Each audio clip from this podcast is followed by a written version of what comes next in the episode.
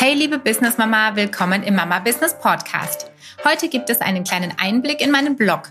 Dort erkläre ich dir, wie deine Social Media Strategie aussehen könnte und mit Hilfe welcher Tools du viel Zeit bei der Content Erstellung und dem automatisierten Posten sparen kannst. Viel Spaß beim Zuhören. Eine Social Media Strategie plus drei Zeitspartools für Planung und Content Creation. Ich merke immer wieder in Kundengesprächen und Online-Gruppen, dass das Thema Social Media für viele ein Buch mit sieben Siegeln ist.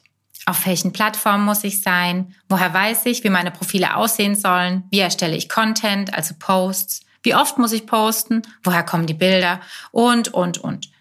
Da dieses Thema bei uns allen auf dem Tisch landet und ich absolut keinen Sinn darin sehe, mein Wissen für mich zu behalten, und ich operativ auch keinen einzigen Kundenaccount betreuen möchte, verrate ich dir hier gerne meine persönlichen Tricks und möchte dir auch noch drei Tools vorstellen, die mich seit vielen Jahren begleiten und dank derer ich extrem viel Zeit in Sachen Social Media spare.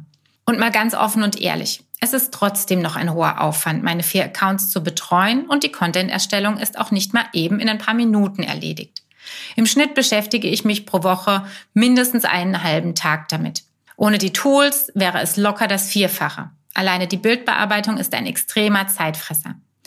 Meist richte ich meinen Agenturkunden die Tools ein oder zeige ihnen im Videocall, live oder in einem Tutorial, wie sie anschließend selbst damit weiterarbeiten können. Wer postet nun wann, was und wo? Das sind wohl die häufigsten Fragen, die mir in meinem Agenturleben begegnen. Leider nehmen sich die wenigsten Kunden zu Beginn die Zeit, an ihrer Content-Marketing-Strategie auch zu arbeiten. Lieber wird dem Azubi die Aufgabe übergeben, mit seinem Privathandy, hallo, Datenschutz, ein paar Posts zu knipsen. Blöd nur, dass der Azubi dann unerwarteterweise für einige Wochen in der Schule ist und der Account ruht. Ungefähr so, wie auch Weihnachten jedes Jahr sehr überraschend vor der Tür steht. Aber so sind wir Menschen eben. Bis das Problem vor der Türe steht, verschließen wir gerne die Augen. Definitiv aber leider kein guter Weg. Vielleicht hast du aber auch gar keine Kolleginnen, die das übernehmen können und musst einen für dich persönlich effizienten Weg finden, mit wenig Zeit den größtmöglichen Output zu erreichen. Dann lass uns das einmal zusammen erarbeiten. Teil 1, die Strategie. Deine persönlichen Ziele. Stell dir bitte die Frage, was du überhaupt mit deinem Account erreichen möchtest. Möchtest du eine Community aufbauen, dein Image stärken, Kooperationspartner gewinnen, Produkte verkaufen was nicht immer die beste Idee ist, ehrlich gesagt. Erst wenn dir also klar ist, was du mit deinen Posts aussagen und erreichen möchtest, kannst du den ersten auch erstellen. Teil zwei der Strategie ist dein Branding. Überlege, wie du wirken möchtest. Denn wer keine Identität hat, sollte die Finger von Facebook und Co lassen. So, jetzt hast du's. Tut mir echt leid, aber alles andere wäre einfach nur gelogen. Wofür steht also dein Unternehmen? Das klingt immer einfach, aber ohne die Antwort wird es schwer, Texte zu erstellen, die eine positive Imagewirkung haben. Bist du eher nachhaltig, laut, bunt, klassisch? Es gibt hier viele Wege, dein Branding noch einmal auf den Prüfstand zu stellen. Auch folgende Fragen müssen beantwortet sein, bevor es losgehen kann.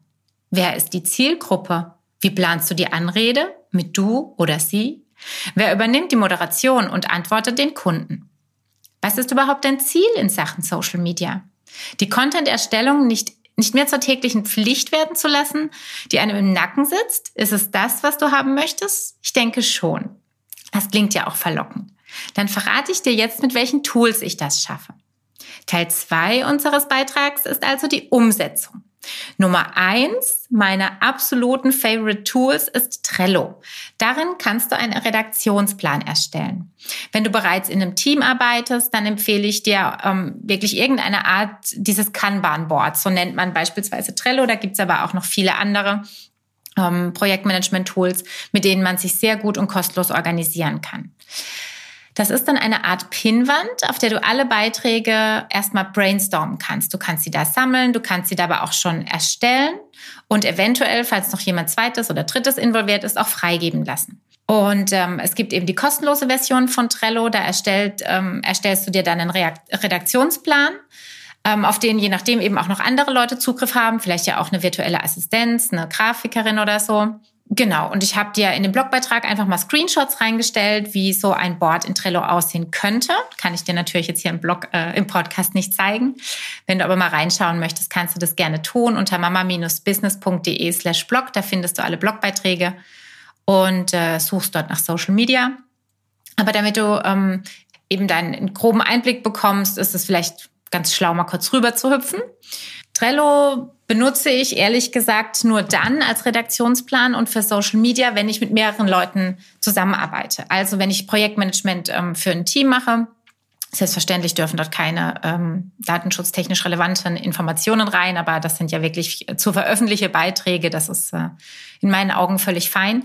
Wie gesagt, ich nutze Trello aber nicht als Redaktionsplan, wenn ich alleine arbeite. Für mich alleine, für Q13 und für Mama Business brauche ich das nicht. Da organisiere ich mich direkt ähm, über die zwei anderen Tools. Das sind einmal Canva zur Bilderstellung da gehen wir als nächstes drauf ein, nämlich zur Erstellung deiner Bilder ähm, gibt es in meinen Augen, also als Nicht-Grafikerin, keine bessere Empfehlung als Canva.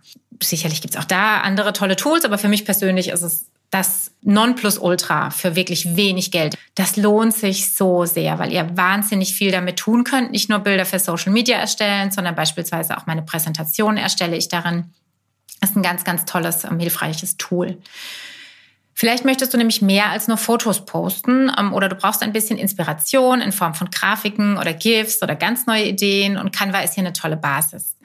Du hast dort nämlich eine schier unendliche Auswahl an Grafikelementen, an Fotos, an Icons. Und jetzt aber Vorsicht. Wie heißt es? Und führe mich nicht in Versuchung.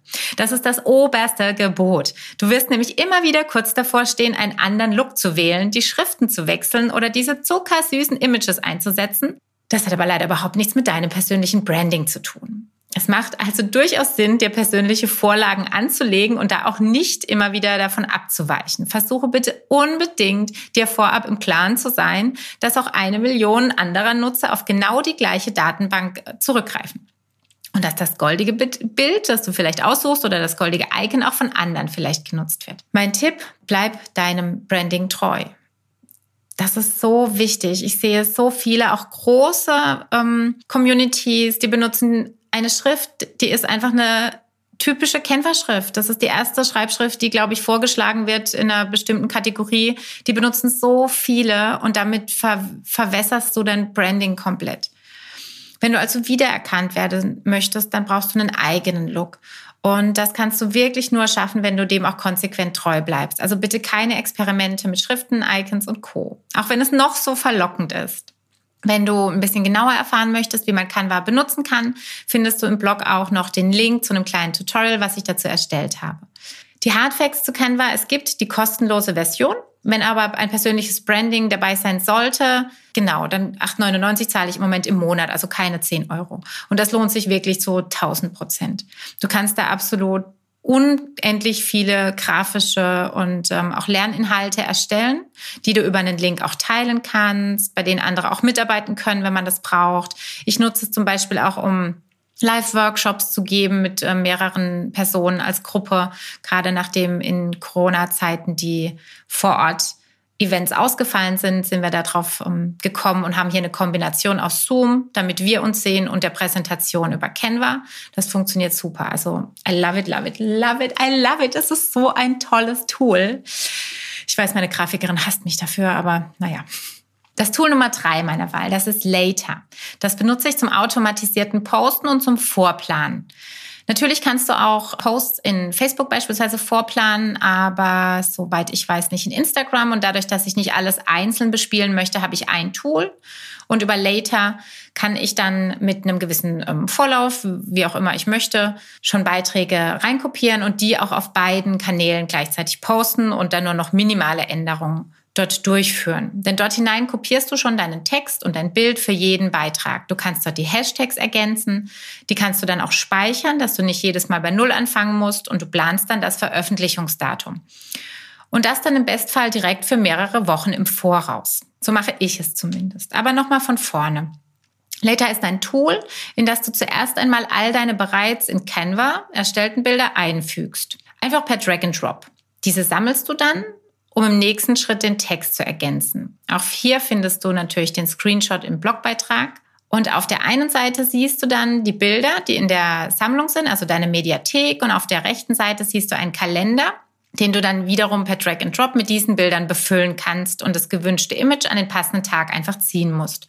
Und sobald du dann loslässt, hast du die Möglichkeit, einen Text zu ergänzen, Hashtags zu ergänzen, Links zu setzen, den Link in Bio ähm, einzugeben für Instagram. Und äh, danach musst du nur noch die gewünschte Uhrzeit wählen und fertig. Und sobald dieser Post veröffentlicht wurde, bekomme ich eine Benachrichtigung auf meinem Handy, kann noch mal reingucken, kann schauen, ob die Leute richtig äh, markiert wurden oder ob ich das manuell auch noch machen muss, was, was teilweise tatsächlich öfter vorkommt. Aber das alles spart mir trotzdem extrem viel Zeit. Die Hard Facts zu Later. Ich bezahle aktuell 9 Dollar im Monat. Wenn du eine jährliche Zahlung nutzt, ist es etwas günstiger. Ich ähm, bespiele damit vier Accounts und habe einen Nutzer. Die sind bei diesen 9 Dollar inklusive. Du kannst dort Instagram, Facebook, Twitter und Pinterest befüllen, wobei wir für Pinterest Tailwind benutzen und nicht Later. Ähm, wieso, weshalb, warum? Müsste ich meine virtuelle Assistentin fragen? Ich weiß es nicht. Sie sagt, Tailwind sei besser für Pinterest und für mich reicht Facebook und Instagram, Twitter, da bin ich gar nicht. Auch für Later habe ich ein kurzes Tutorial erstellt, was du auch im Blog verlinkt findest. Wenn du jetzt aber immer noch ein Fragezeichen über der Stirn hast, ist das auch kein Thema. Ich habe nochmal alles etwas ausführlicher in einem kleinen kostenlosen Mini-Guide erarbeitet als PDF. Ähm, das habe ich schon vor einiger Zeit für meine Agenturkunden von Q13 erstellt und habe es auch in meinem Blogbeitrag verlinkt. Das hat natürlich jetzt das Q13 Branding, aber inhaltlich passt es natürlich auch zu Mama Business. Deswegen spring gern rüber zu meinem Blog mama-business.de slash blog und suche dort nach Social Media Strategie. Dann findest du den aktuellen Beitrag, den du gerade angehört hast. Ich wünsche dir ganz viel Erfolg bei deiner persönlichen Planung. Ich freue mich über Feedback. Wenn du noch Fragen dazu hast, schreib direkt gern in den Blog-Kommentar oder schreib mir eine E-Mail an nadine.mama-business.de.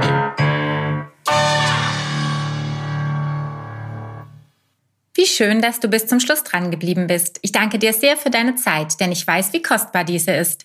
Heute habe ich noch ein ganz besonderes Bonbon für dich. Wenn dir der Weg in die Selbstständigkeit zu lange dauert und das schlechte Gewissen dein ständiger Begleiter ist, habe ich vielleicht eine Lösung. Unser Family Retreat an der Nordsee. Dort bekommst du in nur drei Tagen einen Step-by-Step-Fahrplan an die Hand, während deine Familie den gesamten Tag im Kinderprogramm beschäftigt sein wird.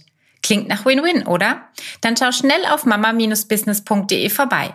Dort findest du alle Details. Das Retreat wird vom 16. bis 20. November und erneut im Januar mit maximal 21 Teilnehmerinnen stattfinden.